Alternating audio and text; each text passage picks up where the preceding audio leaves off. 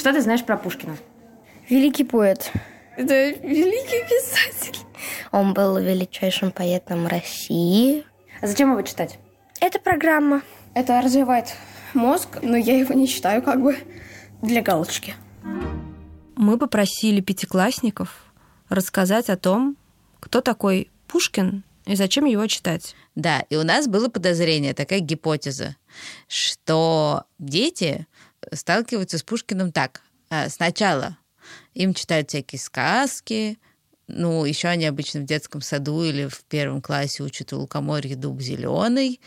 Потом как-то их оставляют немножко в покое с этим Пушкиным, а потом уже начинается э, школа. Школа, ну, уже средняя, и там уже Дубровский, повести Белкина и Капитанская дочка. Да, Евгения ну и стихи Онегина, всякие. И стихи. Да. Вот, но и в общем, и как бы такое ощущение, что в перерыве между этим дети то ли полностью забывают про то, что вообще-то сказки были классные, то ли в общем, каким-то образом эта идея о том, что Пушкин — это наше все, и он такой великий поэт. Она становится просто невыносима. Но на самом деле это совсем не так.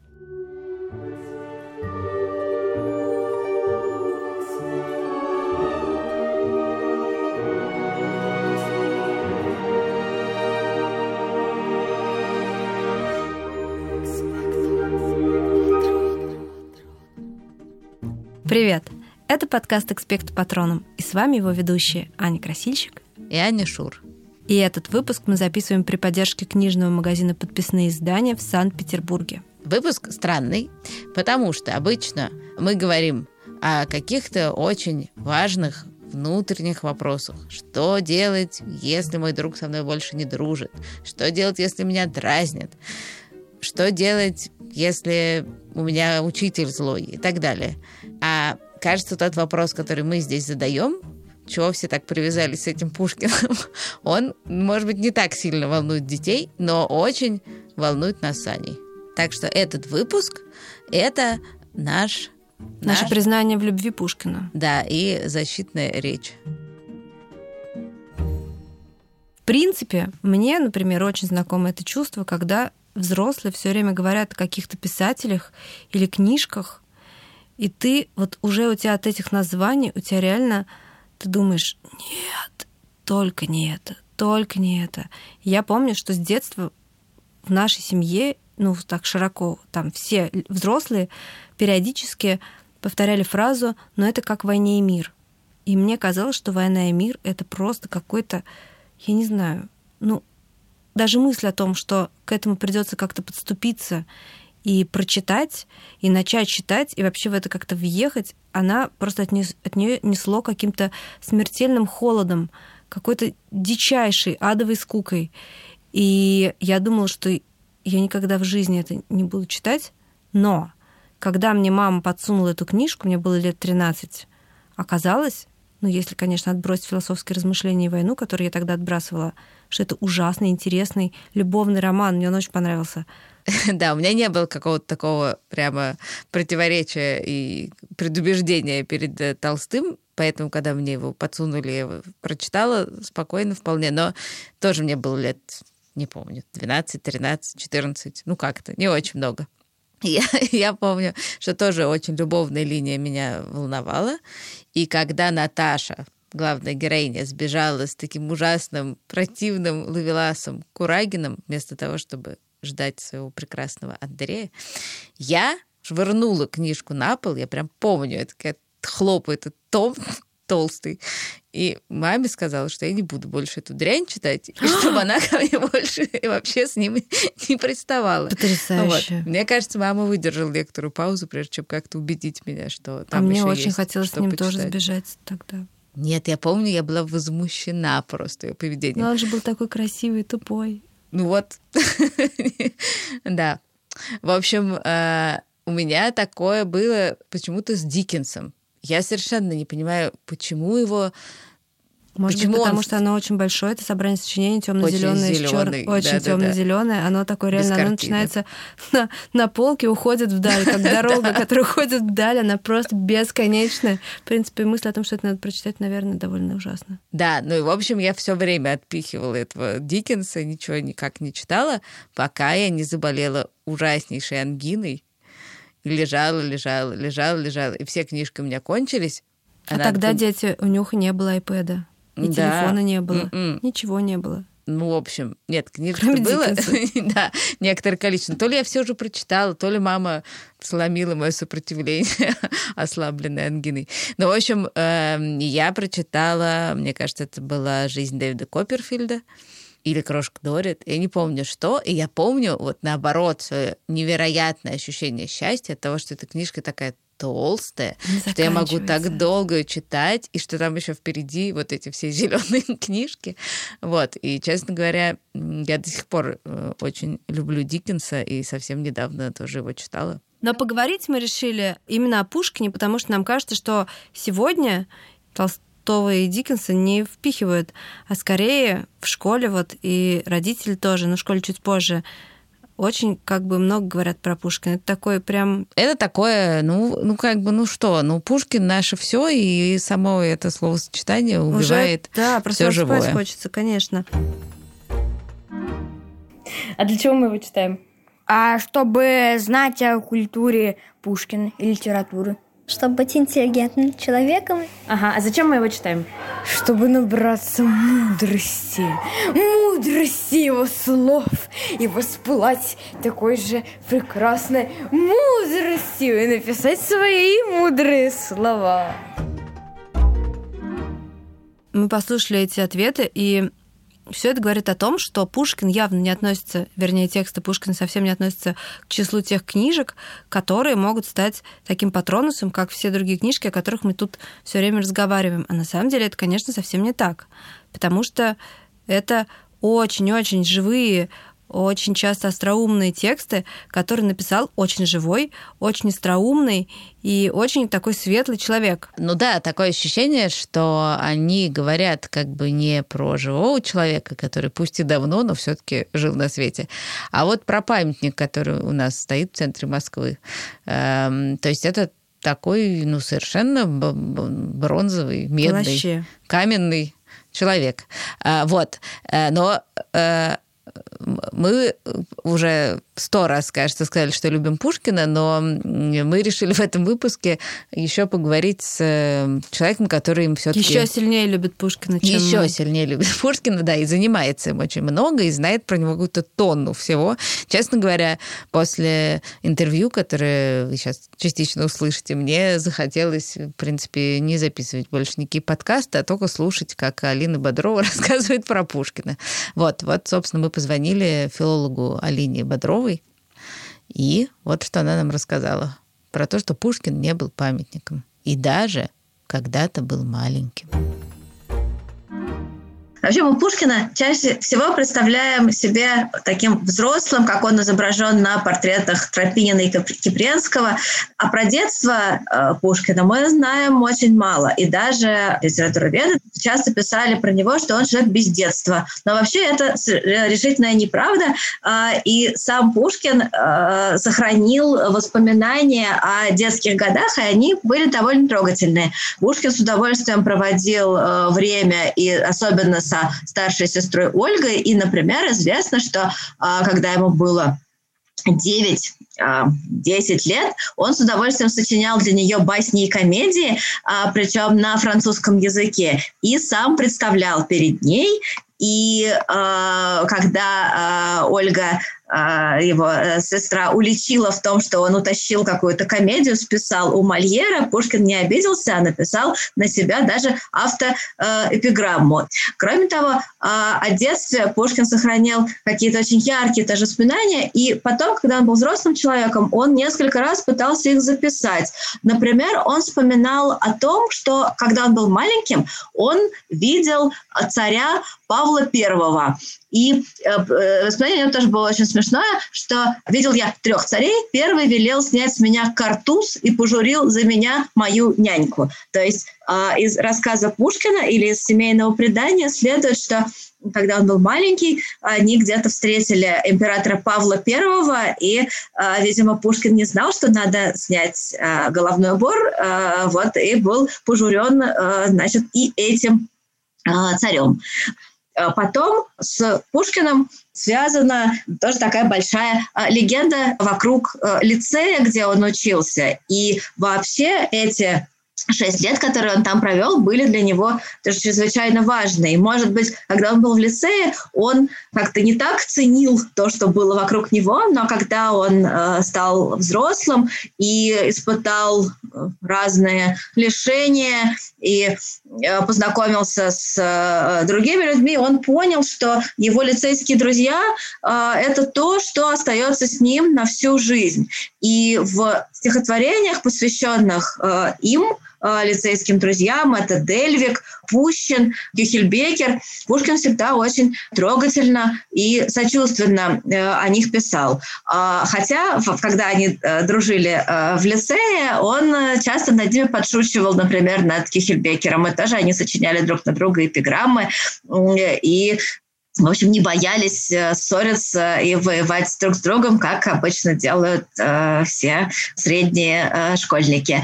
Но и даже когда он был взрослым, он тоже любил, на самом деле, всякие шалости, проказы э, и так далее. Например, он, э, значит, когда уже в там, 19-20 э, году э, жил в Петербурге. Э, однажды он, значит, после болезни у него была бритая голова, и он ходил в парике, чтобы людей не смущать. Но однажды он пришел в театр и на показ парик снял и стал им обмахиваться.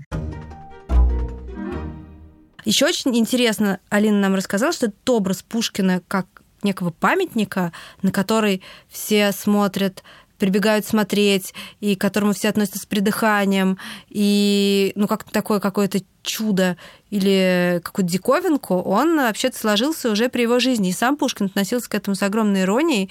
И Самая ирония — это вообще очень, важное, очень важная Самое черта. важное, особенно для писателя, и не только для писателя. Ну, короче говоря, Пушкин очень остроумно описывает, как он был в одной в одном месте в Тверской губернии, и на него сбежали все смотреть. Да, а, как на эту чудо-собаку. Как на одну чудо-собаку. Я хотела вам прочитать фрагмент из письма э, его э, лицейскому другу Дельвигу. Это пишет уже очень взрослый Пушкин. И э, вот он пишет так про себя. «Здесь мне очень весело. Здесь это в Малинников, в Тверской губернии. Просковью Александровну я люблю душевно. Жаль, что она хворает и все беспокоится. Соседи ездят смотреть на меня, как на собаку Мунита. Собака Мунита – это такая ученая собака, э, которую показывали в Петербурге в это время эта собака умела делать сложения, различать цвета, угадывать карты и вообще была такая совершенно необыкновенная. И Пушкин, а, значит, про это знал а, и вот сравнивал себя с этой, значит, собакой. Вот. И соседи, значит, вот ездят смотреть на него, как на эту собаку, и рассказывает историю. На днях было сборище одного соседа. Я должен был туда приехать. Дети его родственницы, балованные ребятишки, хотели непременно туда же ехать. Мать принесла им изюму и черносливую, думала тихонько от них убраться. Но Петр Маркович их взбудоражил. Он к ним прибежал. «Дети, дети, мать вас обманывает. Не ешьте черносливу, поезжайте с нею. Там будет Пушкин, он весь сахарный, а зад его яблочный. Его разрежут, и всем вам будет по кусочку. Дети разревелись, не хотим черносливу, хотим Пушкина. Нечего делать, их повезли. И они сбежались ко мне, облизываясь. Но увидев, что я не сахарный, а кожаный, совсем опешили. Да, это, конечно, ужасно смешно. Надо сказать, что это вот э, история про, про взаимоотношения Пушкина с каким-то незнакомым детьми, но еще у него самого было довольно много детей. Про то, как он к ним относился, и про то, какие уморительные письма про них он писал своей жене Наталье Николаевне Гончаровой, Алина нам тоже рассказала. Да, у Пушкина ведь было четверо детей, да, то есть он не только вырос в э, большой семье, но и сам э, успел побыть отцом семейства. Э, у него было да, два сына и две дочери, которых он очень любил и очень за них беспокоился. И тоже можно процитировать какое-нибудь тоже замечательное письмо а, жене. Например, он беспокоился, как себя чувствует совсем его маленькая дочка, и, значит, интересовался, ходят ли, что зубки, и спрашивал про нее, что моя беззубая Пускина. Вот, как бы имитируя то, как э, она э, могла тогда говорить. И, э, в общем, он тоже с ними, с детишками проводил, естественно, время, заботился о них э, и очень любил. Еще не было ни одного выпуска, в котором мы так долго бы подбирались, собственно, к предмету разговора. Мы уже могли бы на этом даже закончить, но нет. Мы хотим немножко поговорить про один из текстов Пушкина, который мы любим. Их вообще довольно много, и нам было очень сложно выбрать. Да, но э, мы решили, э, значит, что это будут повести Белкина, но не все, а одна. И она называется «Барышня-крестьянка». Значит, э, почему, собственно, повести Белкина, а не Пушкина? Потому что это такая литературная мистификация, такой прием. В общем, Пушкин как будто бы публикует рукописи какого-то никому неизвестного Белкина из села Горюхина. И таким образом как будто себя немножко, как будто он за ширмой такой. Вот. Ну и, в общем, вот этот Белкин, он пишет э, про... Он пишет несколько разных историй. Да, он пишет несколько разных историй, и в том числе вот такую, что есть э, две семьи значит, семья Берестовых и семья Муромских. Живут они по соседству, но они враждуют.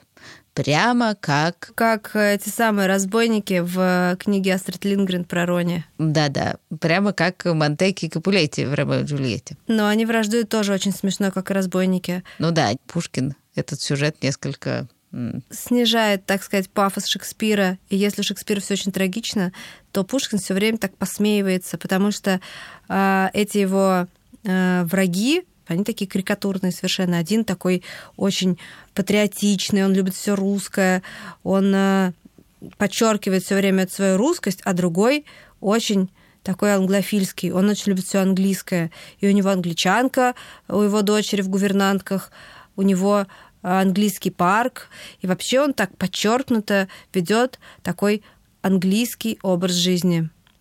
И, конечно, их дети, как можно догадаться уже в самом начале, должны, естественно, по друг другу влюбиться.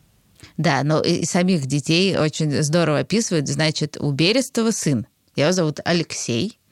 Он, э, значит, приехал к папе, потому что не захотел служить в армии. Он, конечно, отучился в самых престижных ну, конечно, разных да, да. учебных заведениях. В общем, не захотел служить в армии, чиновникам тоже не захотел служить, и очень просто к папе приехал. И произвел невероятный фурор. Легко вообразить, Какое впечатление Алексей должен был произвести в кругу наших барышин.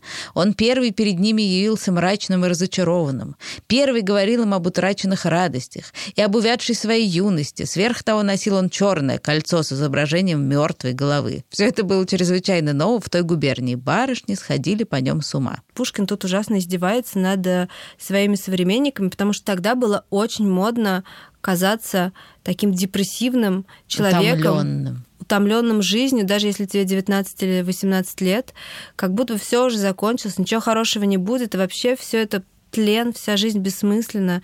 И вот ходить с таким унылым, э, скучным лицом было ужасно модно, потому что эту моду ввел очень-очень популярный в те годы английский тоже поэт Джордж Байрон. Да, это при том, что Берестов сын того самого Руса Пятого Байрона который презирает все английское, но, видимо, на Алексея это не распространяется. И, в общем, он весь из себя такой утомленный жизнью. С черепом на пальце. С черепом на пальце, да. Вот. И барышни все просто... Падают э, в обмороки что-то. Да, да, да, да. И, значит, только и мечтают с ним познакомиться. А больше всех, конечно, ждет с ним знакомство барышня по имени Лиза которая дочка Муромского. Потому что на самом деле она знает, что Алексей выдает себя за такого утомленного жизнью романтика, а ведет себя совершенно иначе, потому что у Лизы есть девушка, горничная, ее служанка, которая за ней Ходит. там, ходит, говорится. как это говорили тогда, да. На самом деле они подружки, довольно близкие. Да, они, в общем, Они с ними болтают. общаются. А, да, там Настя ей очень смешно рассказывает, как этот Алексей, значит... э, На самом деле ведет себя, Да. когда никто не видит. Да, она там очень обстоятельно, очень подробно рассказывает, что он, значит, за всеми за бегал ними и играл бегал. в горелке. То есть, Ну, э, типа типа, в салок, салок, да. да. Бегал за девушками, там все визжали, он там э, пытался там кого-то приобнять, кого-то там поцеловать, и вообще был страшно весел, краснощек, а вовсе и не бледен. Да-да-да. В общем, Алексей такой перевертыш, как бы для барышень показывает одно лицо, такое все. Да, а, значит, крестьянкам показывает э, свою, свои красные Сущ- щеки. Да. свою. И довольно И веселый тогда, характер. и тогда Лиза, в общем, она придумывает довольно классную штуку. Просит Настю раздобыть ей сарафан, сшить по ее меркам сарафан. И я прям с детства помню этот он такой голубой, такой красивый. Прям мне ужасно хотелось. Вот, ну, в общем, она надела такую простую одежду, в которой ходили крестьянки, и решила себя выдать за крестьянку, чтобы с ним познакомиться. Потому что познакомиться она с этим Алексеем никак не могла. Мы же знаем, что их родители были жуткими врагами. И поэтому она решила ему как бы попасться на дороге. Она же знала, где он, выведала заранее, где он гуляет, и пошла гулять. Ну, в общем, дальше они встречаются, и она очень успешно притворяется крестьянкой. И по выговору, и внешне, и что-то она там лепечет, и делает вид, что она, в общем, самая настоящая крестьянка. И Алексей полностью ей верит. Никакого сомнения у него не возникает. Возможно, он не очень хорошо соображает, пораженный ее красотой. Но, с другой стороны, как бы он мог такое предположить? Это же невозможно. Это, мне кажется, очень конспирологическая была бы с его стороны версия. Да, и там даже есть такой опасный момент, когда она ему сообщает, что она дочь Василия Кузнеца, и он такой непременно к Василию Кузнецу, значит, Наведаюсь. завтра уж приду. Вот. Она им говорит, что ты, возразила живостью Лиза, ради Христа не приходи. Коли дома узнают, что я с барином в роще болтал наедине, то мне беда будет. Отец мой, Василий Кузнец, прибьет меня до смерти. Да я непременно хочу с тобой опять видеться. Ну, я когда-нибудь опять сюда приду за грибами. Когда же? Да хоть завтра.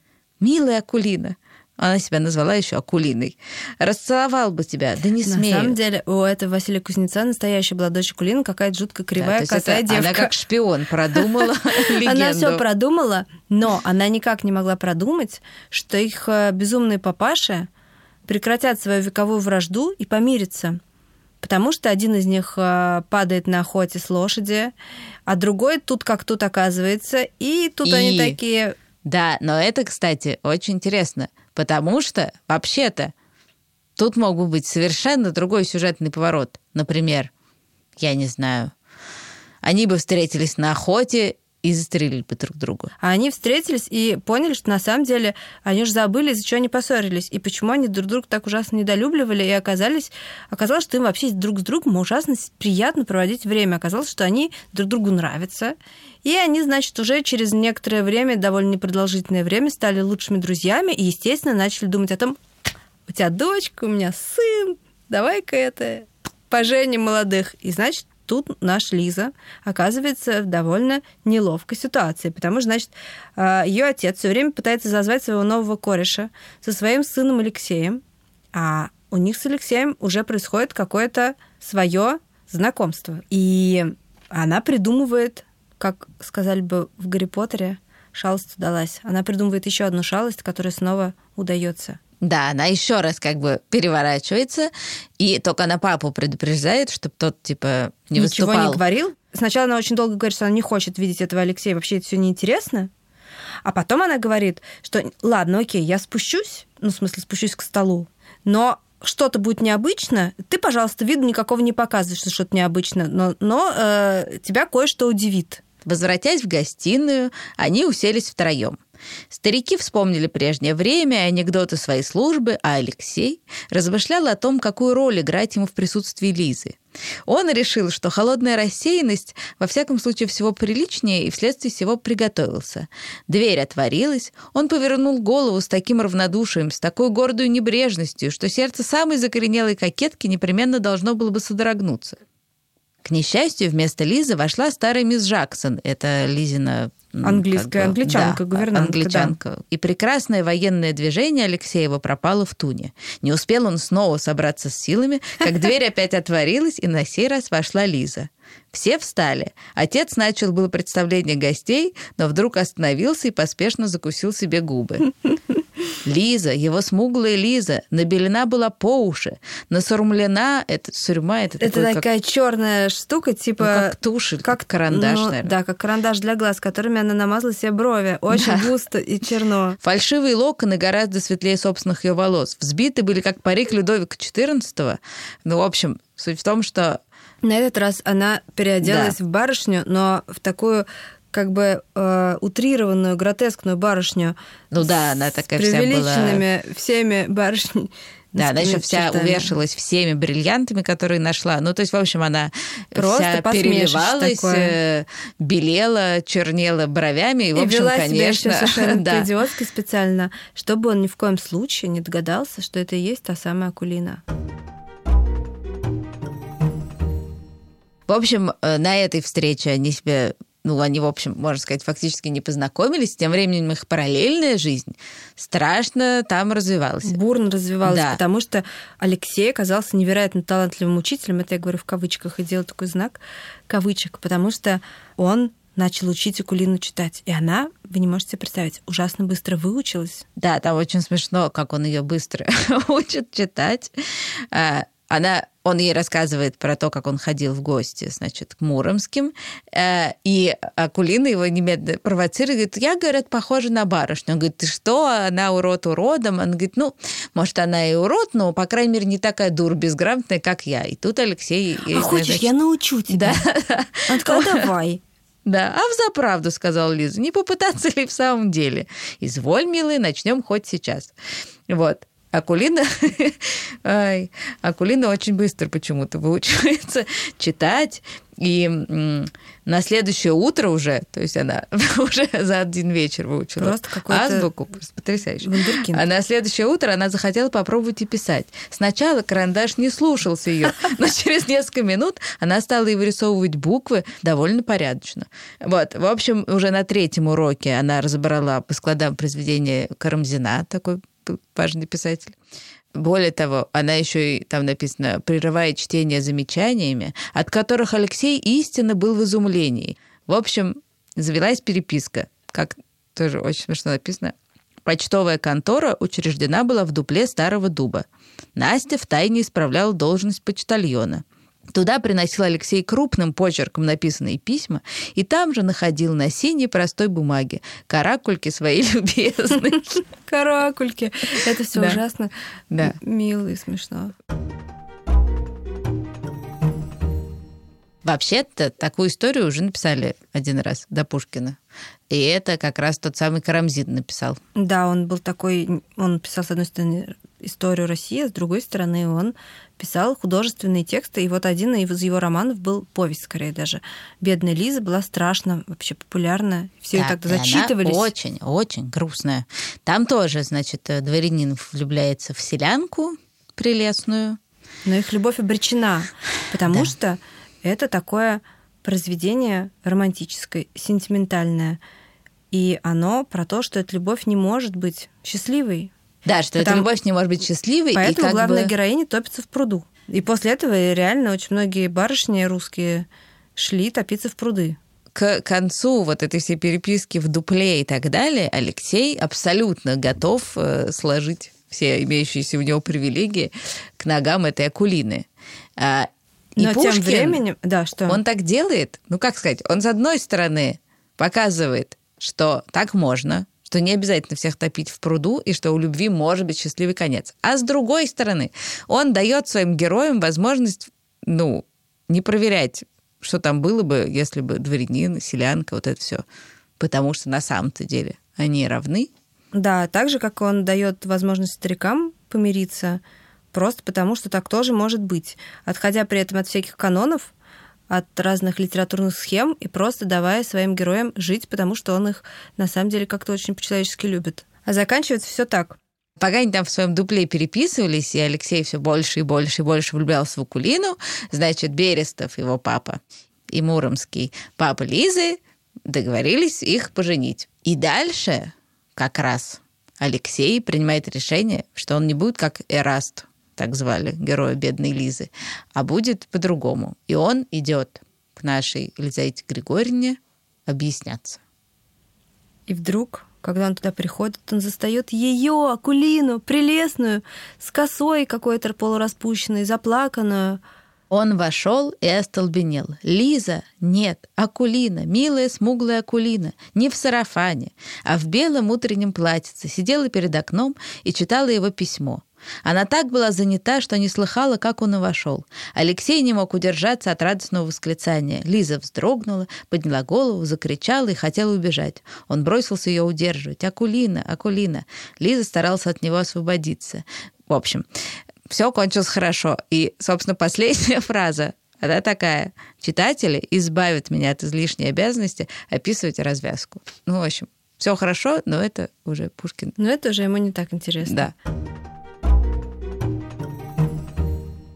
И ужасно э, здорово наблюдать, как Пушкин э, переворачивает все каноны и все время с ними играет. Потому что если бы это был не Пушкин, конечно, никакой любви бы сложиться не могло бы. И это была бы история про два враждующих клана и полную безнадегу и трагический конец. А у Пушкина получилась история про очень живых людей со своими какими-то смешными чертами, особенностями, со своими какими-то ссорами, со своими какими-то привязанностями, симпатиями. И э, несмотря на то, что он все время иронизирует над этими своими героями, видно, что он их ужасно любит. Да, и, собственно, вот зачем читать Пушкина? Вот за этим. Мы Алину Бодрову тоже решили спросить, а зачем вообще читать Пушкина? Но мы все постоянно читаем Пушкина, и нас утешают или учат все время, что он наше все, а, что вот он солнце нашей поэзии и все такое. Но а, за, что стоит за этими словами? Да, можно по-разному на них отвечать, но я для себя отвечаю так, что Пушкин, он очень нормальный, да, вот. В отличие от многих других писателей более поздних, Пушкин отличается тем, что у него такой очень ну, как сказать, незамутненный, а, не осложненный какими-то внутренними комплексами и переживаниями взгляд на жизнь. У, него замечательное чувство юмора. А, он а, готов смеяться и иронизировать над собой. И вот эта такая, ну что ли, нормальность, да, способность к самоиронии, она видна в самых разных его текстах. И тех, которые мы читаем в, совсем рано в школе, например, в тех же повестях Белкина, они очень человеческие. Там э, герои э, все такие симпатичные и э, совершенно не требующие каких-то, ну, не знаю, чрезвычайных достижений, а, но они милые э, и такие привлекательные сами по себе. И Пушкин, э, как автор, умеет им тоже э, сочувствовать, показывать их сильные и слабые стороны и говорить о них так, а, но как будто а, они не, не заслуживают никакого специального осуждения.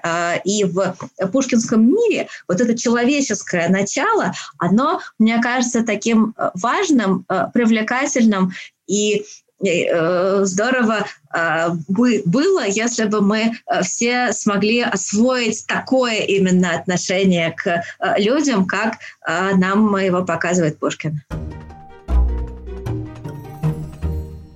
Ну, в общем, очень надеюсь, что мы вас убедили э, отнестись к Пушкину тоже по-человечески, как к живому, остроумному, э, классному человеку.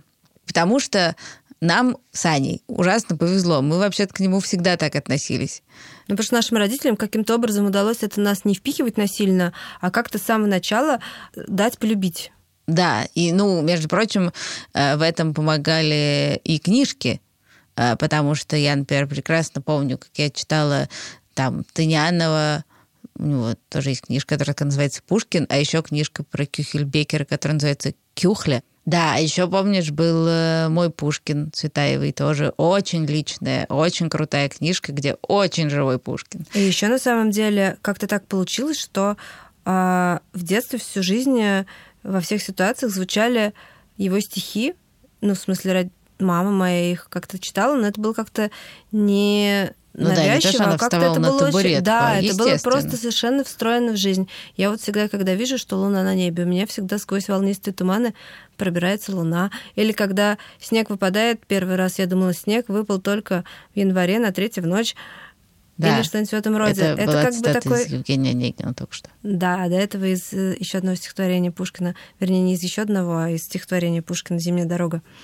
В Это общем, всё к классно, чему? когда Пушкин э, как очень что-то живое переплетен с жизнью и в нее встроен и не кажется чем-то э, тухлым, пыльным и заплесневелым. Да, но потому что на самом деле пушкинские стихи, и не только стихи, они действительно могут стать тем самым патронусом, о котором мы все время говорим, потому что такое очень часто бывает, что когда тебе грустно или тяжело, или как-то, ты вспоминаешь какое-нибудь стихотворение, и тебе делается гораздо-гораздо легче. Это выпуск, конечно, про Пушкина, потому что, как вы уже, может быть, поняли, мы его очень любим. Но вообще-то этот фокус можно проделать с любым писателем. Нет, совершенно не все были такие прекрасные, как Пушкин. Многие были крайне странные и не очень симпатичные люди, но все-таки все они были и есть, те, кто пишут сейчас, э, живые. И свои книжки они писали не потому, что когда-нибудь их вставят в школьную программу, и все будут их читать, а потому что как бы писатель хочет писать. Он хочет, чтобы его читали. Ему важно, чтобы его читали. Это работает в обе стороны. Для читателя писатель становится часто каким-то утешением и помощью, но и писателю очень важно рассказать читателю, что он там думает. Поэтому ужасно обидно, когда писатели превращаются просто в памятники. Это был последний выпуск э, до конца каникул. Мы в следующий раз встретимся с вами уже ближе к середине января. И в конце мы вам, как обычно, посоветуем, э, чтобы еще такого интересненького почитать. Я уже про это немножко сказала, но я хочу это повторить еще раз. Я думаю, что будет очень интересно. Ну, наверное, все-таки тем, кому больше десяти, прочитать Тынянова, Пушкина и Кюхлю. И еще книжку Марины Цветаевой «Мой Пушкин». Еще, мне кажется, было бы очень здорово прочитать всем, кому больше, мне кажется, даже девяти. А если 8 лет, то можно прочитать вместе с родителями Дубровского, потому что это ужасно остроумный и прекрасный живой текст пушкинский.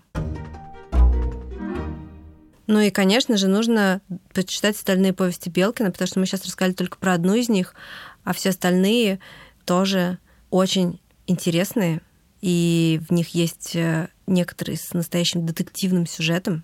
Но грустные, между прочим, там тоже. Грустные там тоже есть, но есть не, не обязательно грустные. В общем, там их много, и их было бы очень здорово прочитать.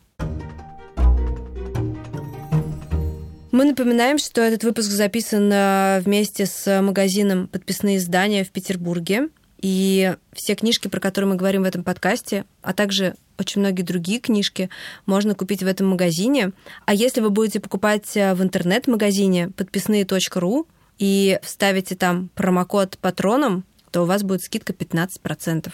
Да, кстати, если вдруг вы будете или живете в Петербурге, то нужно обязательно зайти в этот магазин. Он ужасно красивый. Недавно они открыли второй этаж. Я надеюсь, что рано или поздно мы тоже туда доедем. И находится это на Литейном 57. И на этом мы прощаемся с вами. Мы поздравляем вас с Новым годом и желаем вам, чтобы вы дальше продолжали нас слушать и читать хорошие книжки. Да, очень-очень желаем вам прекрасного Нового года и увидимся после каникул. Наш подкаст можно слушать везде, где вы привыкли слушать подкасты. В Яндекс Музыке, в ВКонтакте, в Казбоксе и Apple подкастах. Но удобнее всего слушать его в приложениях Радио Арзамас и Гусь-Гусь, потому что там еще есть масса всего интересного. Кстати, если вы вдруг не знали, скоро Новый год, и можно подарить подписку на Гусь-Гусь, у нас в приложении появилась такая возможность. Мы благодарим редактора Асю Терехову, звукорежиссера Павла Цурикова. Кстати, мы забыли поблагодарить его в прошлый раз, поэтому мы благодарим его сто раз. Композитора Михаила Соробьянова, расшифровщика Кирилла Гликмана Факт-чекера Михаила Трунина. и студия «Резонант Артс». А еще мы хотели сказать большое спасибо нашей подруге Соне, которая опросила детей про Пушкина.